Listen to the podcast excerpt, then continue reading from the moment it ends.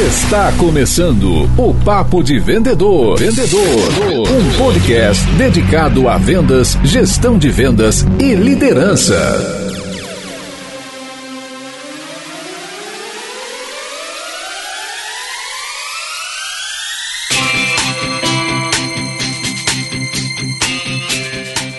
Olá, supervendedores, tudo bem? Estamos começando o nosso vigésimo episódio aqui no Papo de Vendedor. Eu sou o Leandro Munhoz e aqui comigo está Daniel Mestre. E aí, pessoal, como é que tá essa força? Dani, hoje é o nosso primeiro episódio sobre gestão de vendas. Como é que tá essa ansiedade aí pra gente gravar com o Denis? Cara, é um assunto fundamental. Os vendedores precisam entender um pouco de como funciona a gestão. Os nossos amigos gestores têm muitos que precisam de ajuda, né? É, acredito que vai ser um, um episódio aí que vai clarear, vai ajudar nossa audiência aí, seja vendedor a entender melhor como funciona vendas como um todo, né, para a gente conseguir fazer um time entregar um resultado, o que, que a gente precisa para chegar no cargo de gestão, né, e os, os amigos gestores aí a ter ferramenta para fazer esses vendedores venderem mais. E eu tenho certeza que você que nos ouve vai tirar preciosos insights do nosso episódio. Vambora? Se você quer ver este programa crescer, florescer, que a gente consiga trazer mais convidados, que a gente consiga aumentar a frequência, nós precisamos que este podcast chegue a mais profissionais de vendas. Para isso, eu fico aqui imaginando se você consegue compartilhar o link deste episódio, tanto pelo Spotify quanto pelo site, para três amigos que trabalhem direta ou indiretamente com vendas. Diretamente é aquele teu amigo que vende do seu lado, no seu time, que tem uma empresa que está no mercado atendendo, fechando clientes toda semana. Agora, indiretamente, empreendedores e diretores de empresa que precisam respirar vendas. Compartilhe o link tanto desse quanto dos outros episódios para fazer o papo de vendedor chegar em mais gente e a gente conseguir juntos transformar o nosso país, transformar a forma como nós vendemos. Tamo junto? Quando foi a última vez que você investiu na sua carreira? Conheça agora a formação em vendas, que vai levar você para o próximo nível. São mais de 40 aulas tratando tudo o que você precisa saber para aumentar suas vendas. Tenha acesso a todas as técnicas, estratégias e comportamentos utilizadas pelos top performers para realmente ganhar dinheiro com vendas. Acesse o site www.supervendedores.com.br www.supervendedores.com.br e conheça ainda hoje a nossa formação. E aí, bora pra pauta?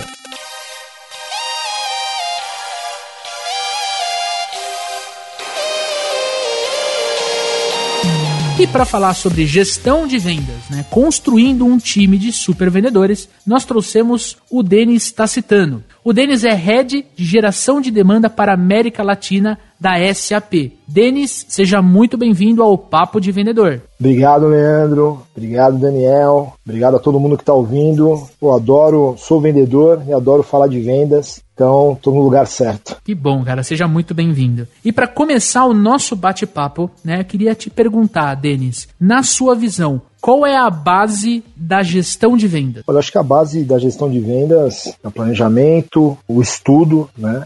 E ser simples. Eu acho que tem que ser simples. A gente já tem o trabalho do dia a dia do vendedor muito puxado, então tem que ser simples, tem que ser estudado, tem que ser planejado. Então acho que essa é a base da, da gestão do planejamento de vendas. Denis, me conta uma coisa, tem um dilema na nossa profissão que a gente sempre pergunta, pô, o gestor de vendas ele vende ou a função dele é ajudar o vendedor a vender? Na sua visão, assim, qual que é a principal função de um gestor de vendas? Às vezes, é, o que, que a gente tem em algumas empresas? Tem o campeão de vendas promovido para gestor de vendas. E aí o cara olha e fala, pô, os caras não estão fazendo como eu fazia, sai da frente, eu vou vender. É, o gestor de vendas, ele pode vender participando de algumas etapas do processo. Então você pode ir no fechamento, talvez você seja melhor numa abertura de portas que o vendedor não está conseguindo abrir. Um ponto importante é o gestor de vendas é um gestor de pessoas, ele não é um gestor de negócios. É diferente. Mas sim, você pode pegar e participar de uma etapa do processo que você tem o conhecimento e até o seu cargo consegue facilitar é, alguns caminhos, tá? Legal, Denis. É importante, né, o, o gestor que está ouvindo a gente, né, ou até mesmo o, os vendedores, entender isso daí que você está colocando para gente, né? O gestor ele não deve pegar para fazer o trabalho de cabo a rabo, porque isso é o trabalho do vendedor, de fato. É lógico que quando você fala, pô, né, eu sou gerente, eu sou diretor de venda, você vai dentro de um cliente, você consegue uma autoridade maior, você consegue mais atenção de repente, do prospect, você tem todo, toda essa, essa questão jogando a seu favor, mas o principal ponto, hum, ao meu ver, tá, do gestor entrar na atividade de vendas é para ajudar o vendedor. Então, poxa, um vendedor que está com dificuldade em fechamento, poxa, vamos lá com ele, vamos fazer uma reunião. Você mostra como você faz, você, você mostra para ele que no lugar dele você sabe o que deve ser feito, para ele ver um fechamento sendo feito à sua moda, vamos dizer assim, e para você conseguir dar feedback para ele, né, do que ele pode fazer de melhor, aonde ele está de repente se perdendo um pouquinho e você dá para ele insumo para ele ser melhor dali para frente, né? Você simplesmente ir lá como gestor e, e fazer o trabalho por ele, é, você não desenvolve ninguém, né? É muito importante o gestor ter clareza que se eu for entrar no processo, tem que ser do lado do vendedor para ensinar. Né, o, o, time inteiro precisa ter muita clareza de que o, o, meu gestor sabe fazer o que eu tenho que fazer, né? E eu posso usar ele como uma referência quando eu tiver alguma coisa de dúvida e tudo mais. Porque tem um monte de gestor que não vai ajudar o, o vendedor, né? E quando o vendedor pede feedback ou pede uma luz, o gestor acaba se esquivando um pouco muito por não saber também o que fazer lá na ponta, né? Às vezes o cara é o dono da empresa e não tem um, uma atuação tão forte no comercial e tal. Então assim, é super importante o gestor de um time de venda saber de cabo a rabo o processo para poder fazer pequenas inserções desenvolvendo o time. E é aquilo que a gente comentou, né? Você pode participar de uma etapa, né? Hoje eu estou como responsável de geração de demanda, mas eu no passado sempre fui responsável por áreas de vendas, inclusive na própria SAP, antes de assumir essa, essa parte de demanda, tem um time também. E lógico que, por exemplo, para gerar demanda é mais fácil eu gerar demanda, até pelo cargo, né? Você mandar uma mensagem no LinkedIn, o pessoal, olha, costuma responder mais, mas isso não escala. Né? Então, você, lógico, pode participar. E o que, que é fundamental é, você não tem que se replicar. Então, eu tenho o meu modelo de vendas, eu não quero ter 10 DNs no time. Eu tenho que entender cada vendedor que eu tenho para saber, porque se eu falar pro cara que não é tão agressivo e de maneira agressiva no fechamento, pode ser que ele não consiga, não porque ele é ruim, porque não é o estilo dele. Então eu tenho, eu tenho que entender o estilo dele e guiar ele pelo o estilo dele, pelo melhor do estilo dele. Isso é extremamente importante também é o trabalho de técnico de futebol, né? Gestão de equipe sempre funciona muito bem esse exemplo, né? É, o técnico de futebol ele não precisa ter jogado em todas as posições, né? Às vezes o cara não precisa nem ter sido jogador, né? Mas ele precisa saber extrair o melhor de cada um no lugar onde cada um tá jogando, não é isso? Por exemplo, Luxemburgo não jogava tanta bola assim, e é um excelente técnico. O Filipão também não jogava tanta bola assim. Né? Você pega o Guardiola, já jogava bola, o Guardiola, já jogou mais, né? mas não necessariamente ele é o melhor técnico porque ele jogou melhor. E ele também não replica o modelo dele para os times que ele joga, né? o modelo que ele jogava, porque ele entende o time, entende a formação e aplica cada um na sua experiência, no seu melhor potencial. E no comecinho do nosso papo você falou, né, que uma das bases da gestão de vendas é o planejamento. E na nossa audiência, Denis, tem muitos empresários, né, microempresários que vendem diariamente. Né? Para esse público que nos acompanha, o que, que você pode deixar de dicas sobre planejamento e estratégia comercial? É, eu acho que primeiro é importante que a gente fala com muitas startups, a gente fala com muitas, é, muitos empresários que eles não têm o background de vendas, tá? eles não têm toda a formação. Eu sou formado em marketing né, e tenho todo o caminho profissional em vendas, tanto indiretas quanto diretas. Mas muitos não têm essa parte de. Porque marketing é um caminho natural para vendas. Alguns são engenheiros e são, têm, outras, têm outras formações. É fundamental é, você saber que você, como CEO, fundador da sua startup, você tem que vender. Tá? Então, se você tem um excelente produto e não tem vendas, não vai para frente. Se você tem vendas e não tem produto, você vai durar mais do que você não ter produto, né, do que você ter produto e não ter vendas. Né? Isso, aí, isso aí o pessoal tem que ter consciência. Então o dono, o fundador, se que seja, ele tem que vender também. Só que ele tem que conhecer o, qual que são os pontos fortes dele, quais são os pontos fracos. Quais são os pontos fracos geralmente? Ah, não tenho equipe. Quando você não tem equipe, você tem que planejar sim. Quando que você vai gerar demanda? Gerar demanda tem que gerar todos os dias. Quando que você vai estar tá na ponta falando com o cliente? Então, se você não planejar, você vai deixar o que você é melhor tomar conta do, do que o que você não gosta de fazer. Então, por exemplo, se você é um cara de produto, você vai deixar que o dia a dia do produto tome conta do seu dia a dia de vendas. Então, isso eu estou falando de empresas menores. Então, você tem que se planejar. Quando você tem um time, você tem que planejar já as cadências que você vai ter com esse time. Quais são as interações? Eu já cheguei em empresas que, ah, tudo bem, qual que é quando tem reunião de forecast aqui? Ah, não tem. Como assim? Não, não tem uma reunião formal de forecast. Então, você fala quando? Fica muito no informal. Então, você tem que ter um plano básico do que? Do que, que você quer vender, para quem você quer vender, até para ter um guia, quando você for escalar para outros vendedores, você ter esse planejamento. E a sua parte de gestão. Quando que você fala com os vendedores? Qual que é a rotina? Não pode ser eu falo no corredor ou eu falo quando tem negócio. Tem que ter uma rotina, até porque essa rotina é que vai fazer com que o time tenha disciplina para seguir essa rotina.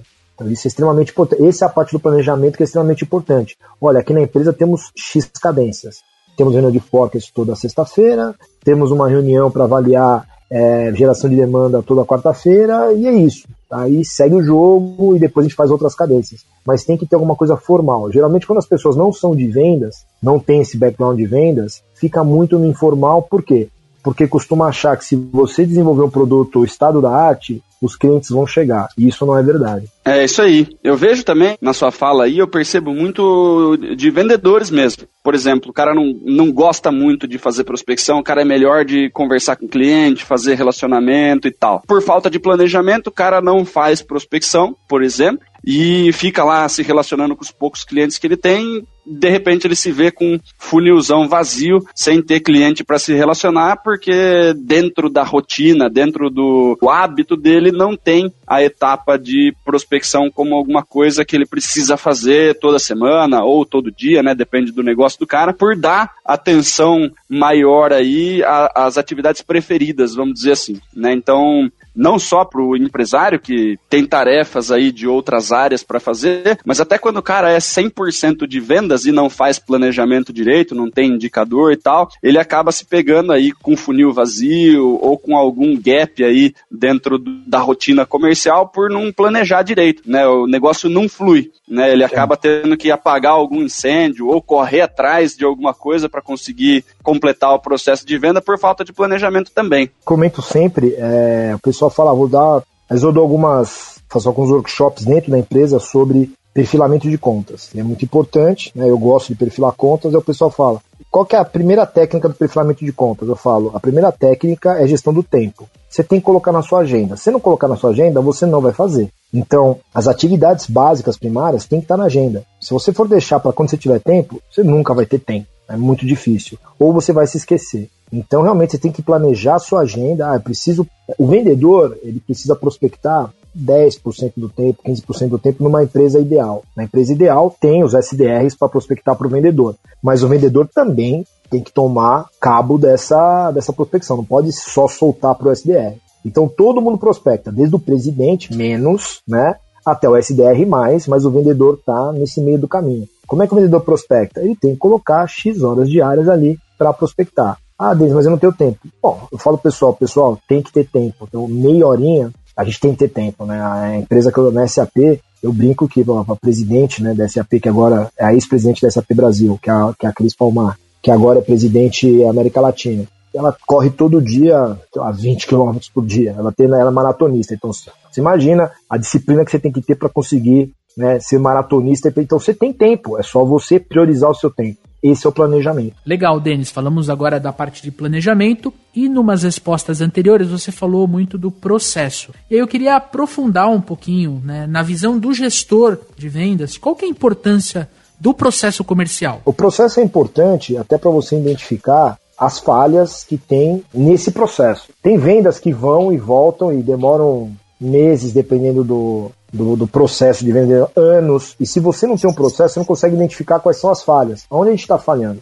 A gente está falhando na abordagem, na qualificação, a gente está falhando nesse, nessa parte de levantamento, qual que é a falha que a gente está tendo? Então, lógico, a gente sabe que, o, principalmente em vendas complexas, é, o processo, ele se enquadra muito o processo de vendas, aliás, se enquadra muito não, ele é 100% voltado ao processo de compras. Você tem que estar tá visualizando e mapeando o processo de compras do seu cliente. Agora, faz parte do seu processo de vendas avaliar o processo de compras. Qual que é um erro dos, de muitos vendedores?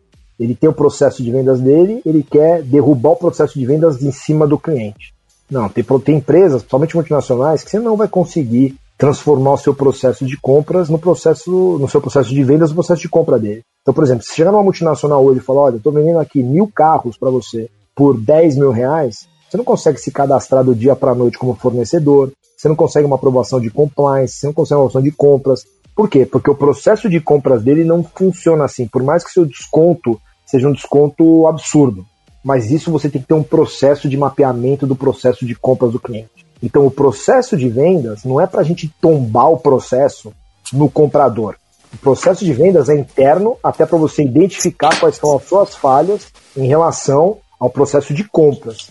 Às vezes tá. a gente acha que é o quê? O meu processo de vendas eu vou pegar aqui e eu solto ele em cima do cara. Não é assim que funciona. O processo é mais interno para você avaliar o que precisa ser feito baseado no processo de compras. Tá? Entendi. Então é, você se concentrou muito em descobrir as falhas do processo de vendas, né, no processo comercial, mas cruzar sempre essa informação no processo de compras do teu perfil de cliente ideal, do teu ICP. É, nesse caso, na tua visão, o gestor ele constrói o processo comercial da empresa ou ele junta o time, constrói isso junto com o time, na sua, na, na, sua visão, né? Hoje, dentro da tua realidade na SAP, como é que você encara? Cada time dividido por produtos, por linha de produtos, tem o seu processo. Como é que o, o gestor que nos ouve pode construir esse, esse processo ou melhorar o processo que já está na empresa? Acho que o Mike Tyson tem uma frase que fala: todo mundo tem um plano, que tomar um soco na cara. Então, você tem que construir o processo, lógico, que é o, é o adequado para a empresa, até porque os processos envolvem custos, envolvem pessoas, né? Se você é, construir um processo que você vai colocar 10 pré-vendas no cliente, e mesmo ele estando em Manaus e você em São Paulo, do dia para a noite, o seu custo vai para as alturas. Então você tem que construir um processo mínimo para ser entendido, mas você tem que adaptar à realidade. Então é por isso é que você tem que entender através das reuniões semanais como é que está caminhando o seu processo para ver qual que é a realidade. A realidade é o soco na cara, que o Mike Tyson falou. Então você tem que construir o processo e depois adaptar o processo. Então, se você construir um processo, às vezes a empresa está começando do zero, o pessoal às vezes me pergunta ah, que processo eu amo. Eu falo o mais simples possível para você entender, para adaptar. Porque às vezes você vem, ah, vamos para as melhores práticas, não decola. A coisa não decola, às vezes, na realidade, dependendo do seu mercado. A não ser que você tenha uma empresa já consolidada. Eu posso chegar agora e falar assim, a gente só vende remoto. Legal. Os clientes pedem presencial, não. Só vou remoto, minha empresa tem fôlego para aguentar e dá não porque eu tenho nome para falar não.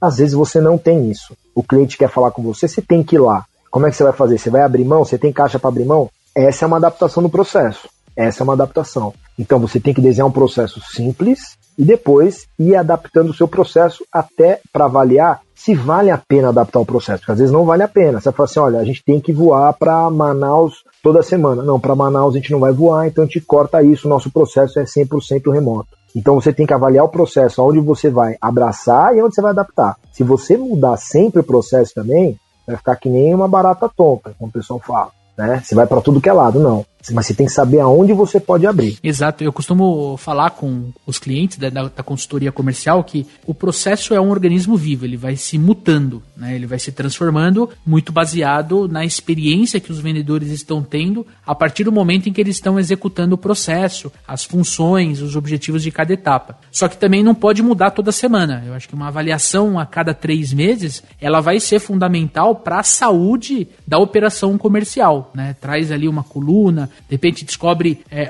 uma ação que encurta o prazo médio de vendas, enfim, é um, é um organismo vivo que vai se transformando. Dentro dessa equação de montar o processo, a gente tem as pessoas, né? E a gente não pode nunca, em hipótese alguma, ignorar as pessoas. Eu queria te fazer uma pergunta e quero que você fique muito à vontade para a gente é, discorrer sobre o tema, olhando para as pessoas, como é que a gente pode construir um time de supervendedores? É, eu acho que primeiro, você tendo os processos, vai muito do seu processo de seleção ter as pessoas adequadas. Então, por exemplo, ah, eu quero pessoas que utilizem vídeo, trabalho remoto, ok. E só não conseguir fazer isso, você errou no processo de seleção. Então, ah, eu errei por quê? Porque não se enquadrou. Ah, meu, eu quero caras agressivos. Peguei um cara mais pacato. Errei no processo de seleção. Agora, a, a parte do time de vendas, aí vai muito da quantidade de pessoas que você vai ter.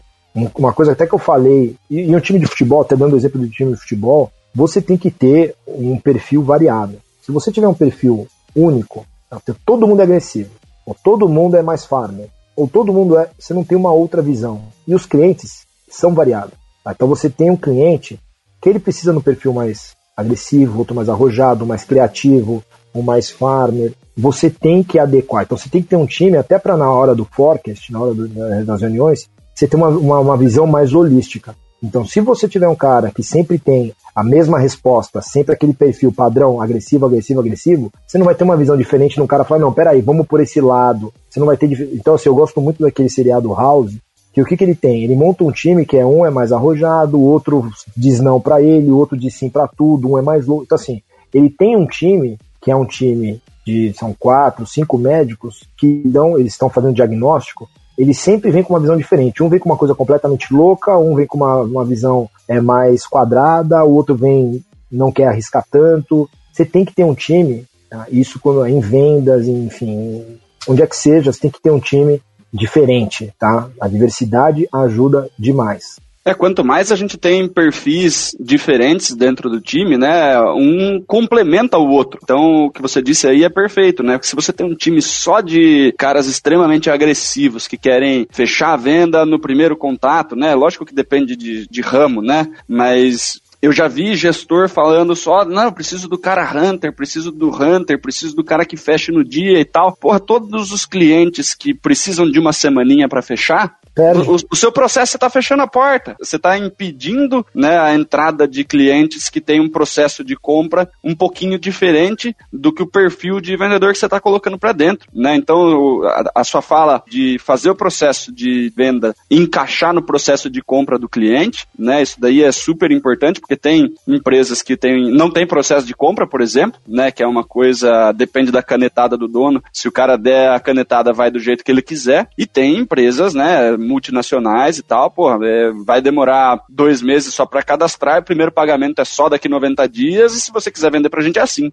né? Então, a gente precisa saber lidar com todos os tipos de clientes possíveis, né? E por que não ter perfis de vendedores diferentes para atender os diferentes perfis de cliente? Às vezes nem tanto para atender o cliente, mas também para passar uma outra visão para os outros vendedores. Né? Então, os outros vendedores acabam aprendendo ter outras visões através dos seus pares em reuniões e isso desenvolve também o vendedor e desenvolve o gestor também. Nesse caso, você acha que é melhor você manter a equipe multidisciplinar ou você enxerga um perfil mais comum? Olha, eu prefiro um vendedor que tenha uma agressividade maior na hora do fechamento, do final do processo, ou não, eu preciso ter uma uniformidade geral no time? Eu prefiro uma equipe multidisciplinar, mas você também tem que levar em consideração o perfil da empresa e o perfil do produto que você está vendendo. Se você vai pegar um vendedor que tem que bater cota diária, tem várias empresas empresas que precisam bater cota diária, sempre são um cara agressivo. Você precisa de um cara, uma venda de consultoria, tem que agregar valor, uma venda de longo prazo. Você precisa de um vendedor agressivo quando precisa ser agressivo, mas ele não pode chegar que nem um louco achando que vai fechar em 10 dias. Então você tem que avaliar muito o produto, perfil do seu cliente. Né? Eu estou comprando é, um produto que o vendedor foi me acelerar, eu já mandei ele parar. E para, não funciona assim, né? Eu vou falar com você no final do mês porque eu conheço como é que funciona. Então, mas aí você tem que conhecer o perfil do seu comprador. Né? Então eu vejo vendedores que estão vendendo tentando vender apartamento com a mesma agressividade, então tá vendendo um picolé. Não é assim que funciona, vai investir um monte de dinheiro ali, você não vai tomar a decisão só porque o cara falou que a última unidade vai tá indo embora. Ah, então vou comprar agora. Não é decisão de 300 reais. E o vendedor, eles vão nessa agressividade. Então, lógico que uma equipe multidisciplinar é extremamente importante, mas você tem que avaliar também qual que é o seu produto e o seu, o seu público. Você está vendendo é, apartamentos de luxo, não adianta você querer acelerar o cara, que talvez o cara não queira ser acelerado. Você está vendendo apartamentos um pouco mais baratos, pode ser que a galera tenha um desencaixe melhor e consiga, enfim, você tem que avaliar isso, vai variar de cada público. O Denis, e na hora de fazer a gestão, né? Você que já teve várias equipes em diversos processos aí da, da área comercial, quando você trabalha com uma equipe multidisciplinar, vamos dizer assim, né, com perfis bem diferentes, diferencia isso quando a gente fala sobre metas e indicadores ou não? Por exemplo, tenho ali pessoas que são mais hunter, eu quero um número maior de contatos, eu quero de repente que eles fechem mais negócio, mesmo que seja com ticket mais baixo, e os perfis mais consultivos, mais mais farmer, mais relacionamentos, eu quero entregar para eles aí clientes maiores que tem um, uma jornada de compra um pouco mais longa, mas eu vou cobrar desse cara no, no semestre uma questão de tipo, eu sei que ele não vai fechar um volume grande de vendas por mês, mas quando ele fechar, ele vai fechar contratos grandes. Existe isso daí na, na, na sua cabeça? Como que você faz a gestão, né, por meta de uma equipe multidisciplinar ou com perfis tão variados, cara? Na mesma equipe, é mais difícil porque a mesma equipe geralmente é avaliada pelas mesmas métricas, né? empresas grandes. Então, se eu tenho que vender, por exemplo, todo time tem que fechar trimestralmente, todo time tem que cumprir a linearidade. É, se for numa outra área, talvez de serviços, ah, o time pode fechar trimestralmente, mas a gente sabe que não dá para fechar o mesmo volume que vendas de licenças, por exemplo, de produtos menores. O que, que acontece? No mesmo time vai ser mais difícil porque você tem que vender basicamente o mesmo produto. A não ser empresas que você tem, por exemplo, eu posso ser o diretor de vendas e tenho dois caras para produto, um para serviços, outro cara para recorrência. É, aí você consegue dividir. Mas se for o mesmo perfil do time vendendo a mesma coisa para empresas diferentes, aí você tem que avaliar todos pelo mesmo perfil. Por quê? Ah, por que, eu sou cobrado trimestralmente e outro é cobrado semestralmente? Não faz sentido né? e nem poderia ser assim. Então, empresas menores ou empresas que você, vamos ter uma visão geral, a empresa pode ser grande, mas a gente sabe que esse produto demora um ano para fechar. Então, a gente tem empresas que tem que account, que account você sabe que o cara vai fechar duas contas no ano e as contas vão valer por milhões, né? Valer milhões. Ah, não, mas eu trabalho no segmento de pequenas e médias, aí eu tenho que fechar mais contas para conseguir. Isso você consegue dividir. Mas se o seu time for só pequenas e médias, só que account, aí você tem que manter o mesmo parâmetro para avaliar todos iguais. E aí que você faz a divisão. Com pequenas e médias eu quero um cara mais hunter, que tem uma pegada maior, eu quero mais farmer, que tem pegada também, para que account, porque ele tem que fechar menos, mas tem que criar melhor relacionamento. Mas no mesmo time, é, é, mais difícil, porque você tem que avaliar o time igual. É aí que vai de você montar o time. O que você pode fazer é dividir as contas. Então, uma conta, eu já tive casos de ter uma conta que eu sabia que o perfil daquela conta era o perfil de um vendedor meu que não era daquele território. Aí eu destaquei aquela conta para aquele vendedor, mesmo sem ser do território dele. Então eu falei, não é do seu território, mas eu sei, eu conheço essa conta que o seu perfil bate com um desses caras. Então eu consegui destacar. Mas isso foi muito pontual. Eu não posso ficar destacando contas de outro território para outro vendedor, senão aí perde o critério, os vendedores são comissionados, aí vira uma festa. No sentido ruim da palavra festa. Perfeito, cara, legal. Imagino que tem muito gestor de vendas que sofre com esse tipo de problema. Por exemplo, poxa, tem um cara que prospecta pra caramba e me traz um monte de conta nova, mas um monte de conta pequenininha, e eu tenho aquele cara que, putz, ele tem umas contas importantes, ele vende bastante, mas prospecta quase nada, eu fico puto com o cara, mas ele me traz resultado, né? Tem um monte de, de poréns aí que a gente precisa avaliar, né? Então, da senioridade do, do, vendedor, de se é gestão de carteira, se é forma de trabalho, né? Mas é, é importante o, o, o, gestor ter ciência disso, né? Tem alguns vendedores que de repente já estão faz mais tempo na empresa, tem uma carteira já formada, o outro está num momento mais de prospecção para trazer isso. A gente precisa saber avaliar, às vezes, cada vendedor em cima da, da época que ele está, né? O, o movimento principal que ele precisa fazer até atingir X de carteira para ele poder fazer um relacionamento, né? São as dificuldades que a gente tem quando a gente trabalha com times é, maiores, né? E com alguns perfis um pouco diferentes. É, só que aí também vai o lado do vendedor, tá? Então, assim como o gestor tem que entender o vendedor, o vendedor tem que entender a empresa. Né? Então, ah, eu sou um cara que eu sou farmer, mas eu estou entendendo que a empresa é um modelo hunter. Né? Então, assim, estou me adaptado a essa empresa? Você tem que mudar um pouco também. Então, alguns momentos você precisa de uma pegada diferente. Então, o que, que eu faço aqui? É mudar o jogo vendo o adversário. Então, o que, que eu faço aqui? Não adianta falar, ah, eu sou assim, tudo bem. Não, se você não se encaixa no perfil da empresa, você procura outra empresa. Acho que essa empresa é muito agressiva para mim. Ou essa empresa é muito parada. Procura outra empresa. Porque é difícil você mudar o DNA 100% da empresa. Tá? Para entrar numa multinacional, você vai ter que fechar trimestralmente, você vai ter que fechar mensalmente, você vai ter um monte de avaliação. Não gosto, sei lá, vou com uma startup que também vai ter as mesmas coisas, mas você tem aquela ilusão que não vai ter, que vai ser um pouco diferente, né? Então, o vendedor também tem que se adaptar ao perfil do time e da empresa. Você não pode ser um vendedor parado assim, do tipo, eu sou isso aqui e acabou. Não dá para ser assim. Por quê?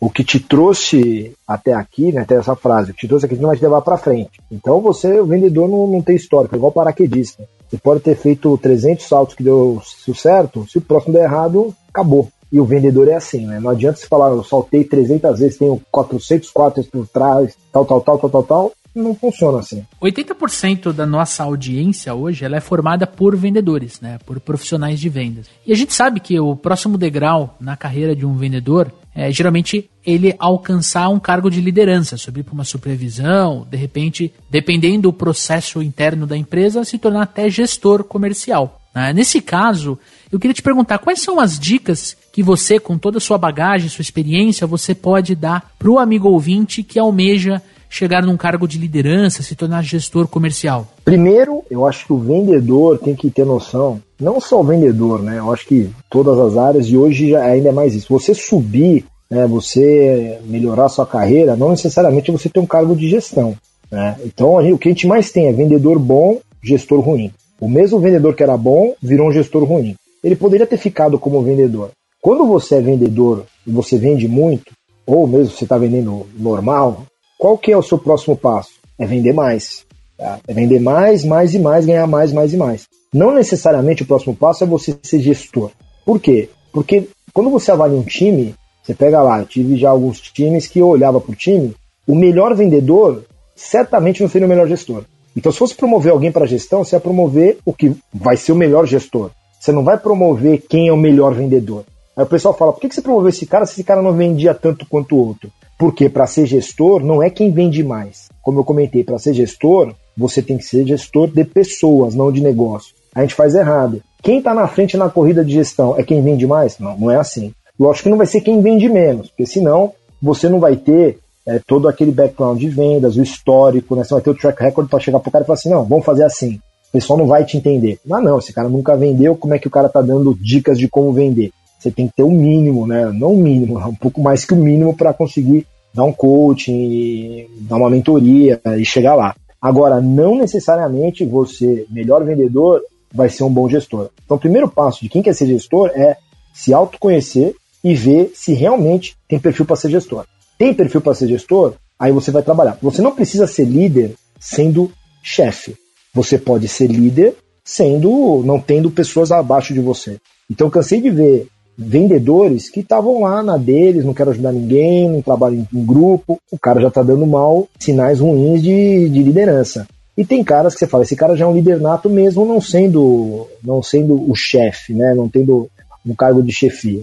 Então, primeiro você tem que avaliar se você tem o perfil e depois trabalhar os gaps que você tem no seu perfil antes de você chegar. Lógico que, voltando ao Mike Tyson, quando você tomar o soco na cara, é que você, a hora que você estiver lá, é que você vai ver o que realmente acontece. Mas você consegue trabalhar. Ah, sou um cara muito agitado, vou me acalmar. Sou um cara muito calmo, sei que eu tenho que agitar algumas, algumas vezes. Tenho um problema nisso, vou compor o time com alguma pessoa que vá inibir esse meu problema. Então, ah, eu não gosto de processos. Perfeito, então vou ter alguém de processo que vai me apoiar no time. É, não necessariamente você tem que trabalhar todas as áreas que você tem gap. Você pode inibir essas áreas do seu gap com pessoas que vão fazer isso. Não quero fazer relatório, vai ter alguém que fazer um relatório no meu time fazer uma outra visão, uma outra análise. Então, primeiro você tem que se conhecer, saber se você é para isso. Se conhecendo, você tem que trabalhar. Agora, o pessoal fala, Denis, como é que eu vou trabalhar essa parte de liderança se eu não sou líder? Você pode trabalhar sem ser líder ou você pode liderar algumas causas sociais também. Eu já até falei isso para um, um vendedor uma vez. Falei, pô, se engaja em alguma causa social, lidera um pessoal fora daqui, né? Pode ser, e você já vai é, praticando essa parte de liderança e ajudando o próximo também. Porque às vezes o pessoal quer ter essa parte de, de gestão.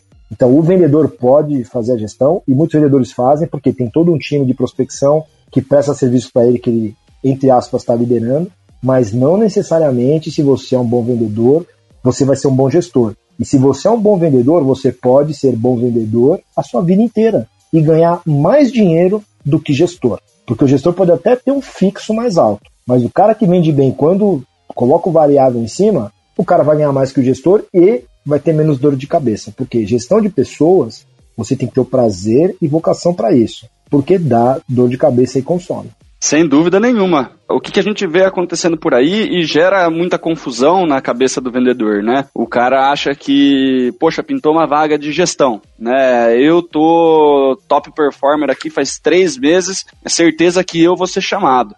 Primeiro, não é certeza, né? Talvez esse cara abaixe a cabeça e faça o dele tanto, e por isso ele é um top performer, né? Porque ele tem um foco exclusivamente nele, né? E um outro cara lá que de repente tá em sétimo lugar, por exemplo, seja o cara que tem que mais ajuda o time, que mais tem uma característica de gestão de pessoas, que todo mundo do time quer o cara bem, o cara que é o top performer na maioria das vezes tá? Ele tem alguns inimigos internos de dentro é. da equipe, né? De gente que, porra, o cara pegou cliente meu, não sei o quê, ou, poxa, chamei o cara para ele me ajudar, o cara não me deu bola e tal. Tem um monte dessas coisas aí acontecendo. E gestão de pessoas é o que você falou, cara. A gente precisa muito mais entender de gente. E aí entra uma confusão, porque quando a gente fala de vendas, a gente precisa entender de gente. Não tem um vendedor bom que não saiba um pouquinho de gente, porque todo cliente é uma pessoa. Né? Então, na maior parte das vezes, os, os vendedores que vão bem são pessoas que têm um bom potencial de relacionamento, conseguem fazer gestão de conflito, porque vendas tem muito disso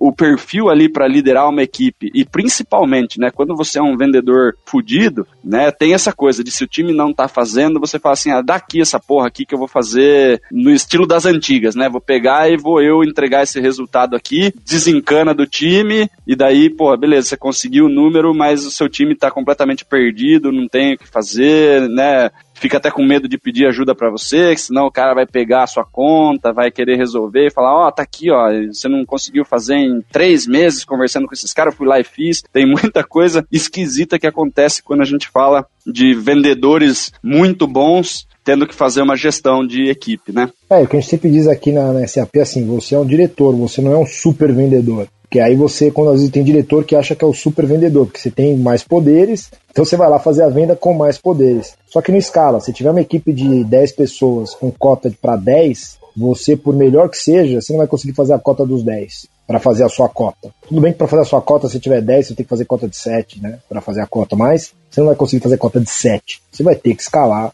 com as pessoas, né? Então você não é um super vendedor, né? Você é um, dire... você é um diretor e é isso que você comentou, né? Não, você tem que conhecer pessoas e tem que saber trabalhar essas pessoas. E Denis, depois desse riquíssimo bate-papo aqui, eu acho que o vendedor que nos ouve, ele pode ter identificado no, no, no gestor dele, né? Um péssimo profissional. Eu queria fazer uma pergunta, uma pergunta de colocar você na fogueira aí, né? Como é que ele, esse vendedor pode ajudar o gerente? Tipo, sabe, fala pra ele, oh, amigão, precisamos mais de você aqui e tal, escuta esse podcast aqui. Enfim, como é que o vendedor pode estimular o gestor a se desenvolver mais, a trazer uma pegada mais próxima disso que a gente está conversando aqui no episódio? Eu acho que primeiro tem que ter comunicação, né? Às vezes você pode achar que o cara é ruim, você não comunica, fica difícil também da pessoa achar que tá ruim. Então por isso que eu constantemente agendava as reuniões de feedback. Então você tem que ter tem que ouvir do time, né? Onde eu posso te ajudar mais, o que, que eu tô falhando. Aí você vai falar, porque também a pessoa tem que fazer uma avaliação. Por que, que esse cara é ruim? Eu já tive vários vendedores que acharam que eu era ruim e depois perceberam que as circunstâncias faziam necessário a gente ter aquele tipo de, aquele tipo de atitude. O vendedor viu que depois ele que não estava conseguindo avaliar o cenário que a gente estava vivendo. Então, é, vale você avaliar também, ter empatia com o seu gestor, né, se colocar no. Eu brincava com o pessoal, né? Eu saía de férias, eu falava, vou, eu vou ferrar alguém aqui. Como assim? Vou colocar alguém no meu cargo por duas semanas. Eu colocava os caras, pelo amor de Deus, volta. Eu ah, tá vendo? Então eu sempre ferrava o time falando, quando eu sair, você vai assumir minha posição. Então eu acho que você tem que ter empatia, entender o que seu gestor faz, né? até porque tem vendedores que não ajudam a vida do gestor. E depois tem que ter o feedback. Se, se o seu gestor, sua empresa não tem a cultura de chamar, você pode chamar para um feedback, eh, acho que sem arrogância, sem atacar, né? até colocando suas fragilidades, né? Eu tenho essa fragilidade nesse ponto, preciso mais da sua ajuda, ou sinto que você coloca uma pressão talvez acima em mim do que do, dos outros, ou enfim, qual seja o que está doendo em você, tem que ter um feedback construtivo, sem ataques, para você passar para melhorar e para você também escutar, isso é importante, para você melhorar também.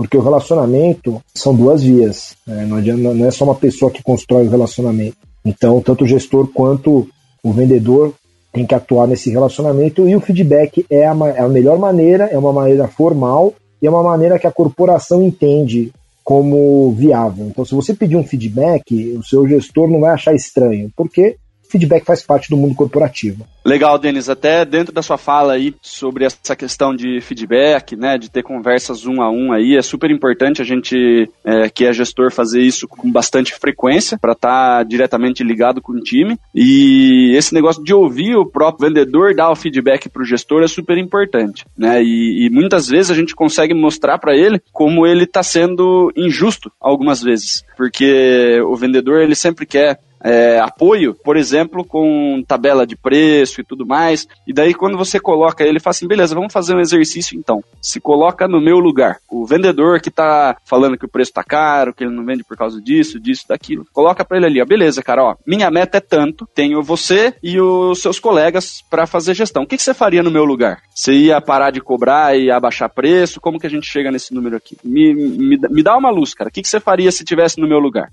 Né? Vê o que, que o cara fala. Né? Ele, ele, ele iria abaixar a tabela de preço e tirar o pé da cobrança em cima do time comercial e ter certeza absoluta que ele não ia bater a meta dele, colocar o, o dele na reta, ou ele ia fazer um trabalho diferente, né? Porque o cara ele quer que o gestor facilite a vida dele e não desenvolva ele. Né, o papel de um gestor é desenvolver o time, tirar os caras da zona de conforto, dar ferramenta para o cara vender cada vez mais e ganhar cada vez mais dinheiro. Se meu trabalho fosse facilitar a vida de alguém, como gestor comercial, a gente abre uma ONG que não, que não precisa de lucro, a gente faz qualquer outro tipo de coisa. Né, mas quando a gente transfere aí esse papel e, e, e na maior parte das vezes os vendedores eles percebem que essa, esse exercício de trocar de lugar é inclusive um teste para saber se eu tô pronto ou não para ser gestor, né? É super interessante, porque às vezes o cara se desarma na hora. Ele fala, não, verdade, não tem como a gente, a gente fazer. Né? Dá os números para ele, fala assim, ah, tá aqui, cara. Inclusive, se você quiser meia hora para pensar daqui a pouco você me fala o que você faria se você estivesse no meu lugar, tá tudo certo, não precisa responder de bate-pronto. Né? Se quiser me fa falar para mim amanhã e tal, deixa o cara pensar. É um exercício super válido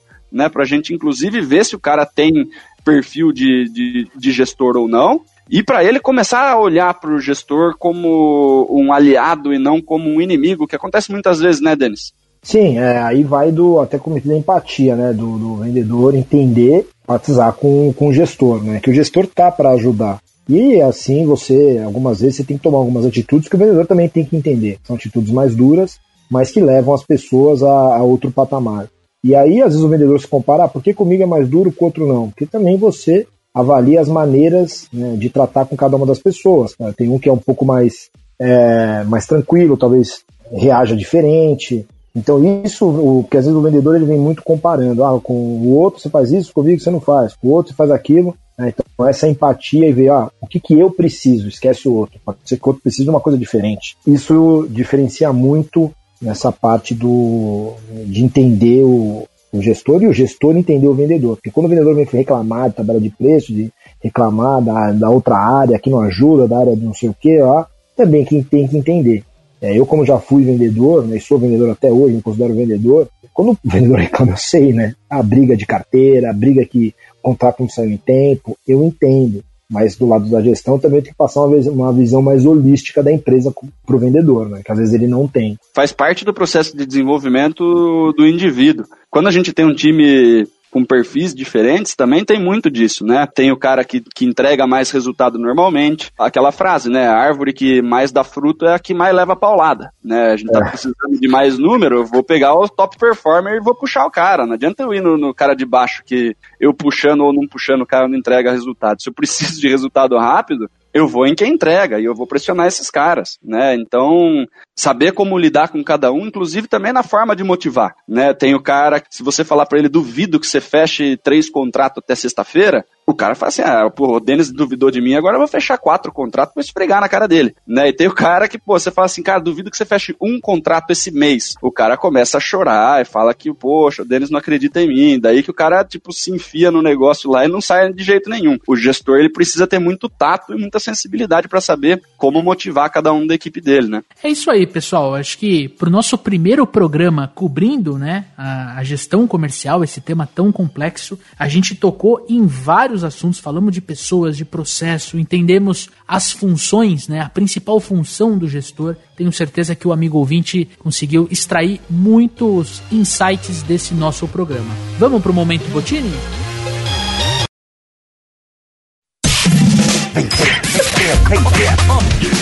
Momento Botini. Momento Botini.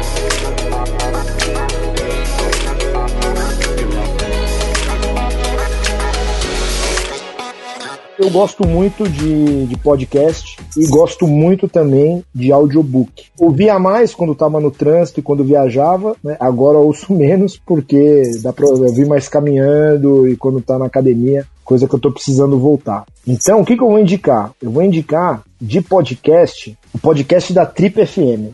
Eu acho também que, às vezes, a gente, eu, eu tenho muita coisa de vendas, mas eu acho que tem que dar uma variada para conseguir também você ter um repertório mais vasto, né? Porque às vezes você tem muito repertório técnico, é bom, mas como eu sei que vocês vão indicar repertório técnico, eu prefiro indicar um repertório diferente. Então eu gosto muito das discussões que são feitas no podcast da Trip, inclusive veio da rádio, né, da rádio, é, era um programa de rádio que tem acho que há mais de 20 anos, por aí, mais de 25 anos, é muito legal, então eu, eu indico o podcast da Trip. Para quem gosta de rock and roll, eu sou um fã de rock and roll.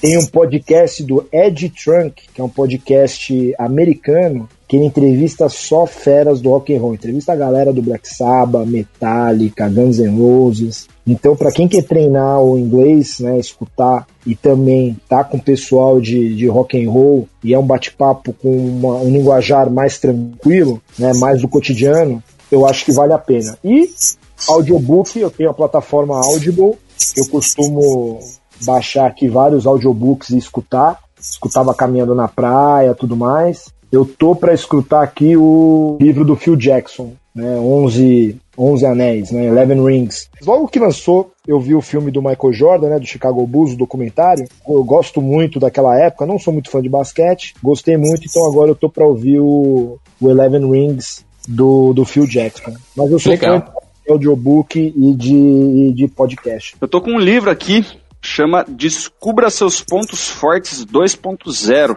do Tom Rath. É um livro aqui que é, ele é em cima de, de uma metodologia de assessment, né, para você entender o seu perfil. E é interessante para os gestores, né, no caso aqui, num, num episódio mais voltado para gestão, né, você entender aqui, se eu não me engano, ele trabalha com 34 características, né, competências aqui. Você responde para ver o seu perfil e ele vai e, e teoricamente você só precisa ler os, os seus, né, para entender como você pode usar os seus pontos fortes a seu favor. Mas para gestor é muito interessante ler tudo, né, para você ter uma, uma noção de como você pode trabalhar com times diferentes, né, que não é porque o cara não tem ali o foco que você tem, né, que ele, que ele não consegue entregar o resultado. Então, você saber usar os pontos fortes dos outros para chegar no objetivo, né? E às vezes a gente acredita que a nossa forma de fazer é a única forma correta, ou que o nosso perfil é o melhor e tal, e às vezes a gente precisa no time de um, um cara complementar, inclusive se a gente é gestor e a gente tem alguns pontos fracos, eu preciso saber quem tem competência maior, onde eu tenho competência menor para delegar determinados tipos de tarefa, né? Que se eu tiver um monte de nego igual eu, ninguém vai conseguir fazer as coisas que eu não consigo fazer direito, né? Então a importância de você ter um time multidisciplinar que a gente conversou bastante. E aqui é saber extrair o melhor dos pontos fortes de cada pessoa. Então a gente entendendo um pouquinho disso, a nossa gestão fica muito mais fácil. Show de bola, Dani. O meu momento Botini, vou recomendar um livro mais técnico, tá? O livro é Gestão de Vendas do Idalberto Chiavenato é uma literatura que eu tive acesso na época que eu fiz faculdade, né, faculdade de administração de empresas. Então é um livro bem bacana porque te dá muitos fundamentos. Óbvio que você vai ter que aplicar dentro da tua realidade, do teu mercado, do teu processo de vendas, é, porque tem muita coisa ali que puxa para a teoria, mas é um, é, um, é um livro que te dá uma base muito forte para gestão de vendas. Também vou indicar o livro Gestão do Amanhã, né, do Sandro Magaldi e do José Salib Neto. Né? O José Salib Neto é um dos fundadores da HSM, é um, é um material bem importante. Eu costumo falar muito que o vendedor tem que ter repertório. Né? Ele tem que conseguir falar de outras coisas que não só de vendas. E o gestor é a mesma coisa. Quanto mais repertório ele tiver, quanto mais conectado ao que está acontecendo no mundo e não só ao que está acontecendo no mercado dele, né, mais sucesso ele vai ter na carreira, na profissão dele. Tá?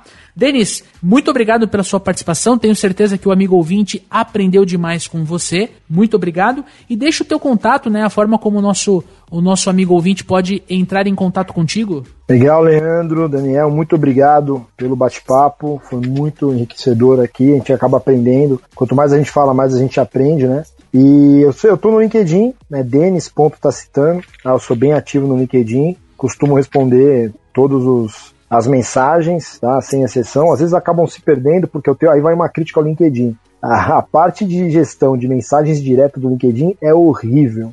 Tá? Eles deveriam arrumar isso, que é, é muito parecido com e-mail. E-mail é a coisa mais antiga que tem na internet. Né? Então deveria arrumar e ser pelo menos parecido com uma caixa de e-mail, que você pode visualizar melhor, você pode catalogar, é, ou arquiva ou deixa lá em aberto. Então eu só não respondo quando eu me perco nas mensagens. Então eu costumo responder todas. Muito obrigado e que querendo é só fazer contato comigo através do LinkedIn. Sensacional, cara. Muito obrigado. Daniel Mestre, meu amigo, meu parceiro de microfone, muito obrigado. Valeu.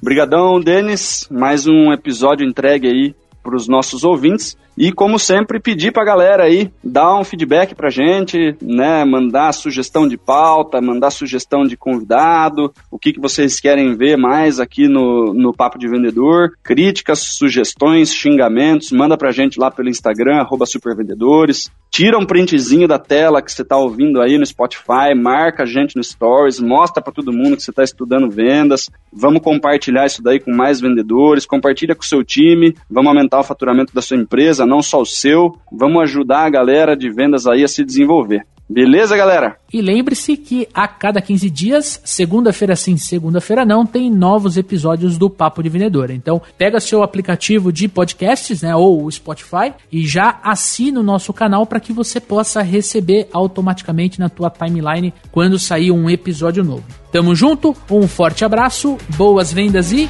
sucesso! Este podcast foi editado por EditaCast. Acesse editacast.com.br.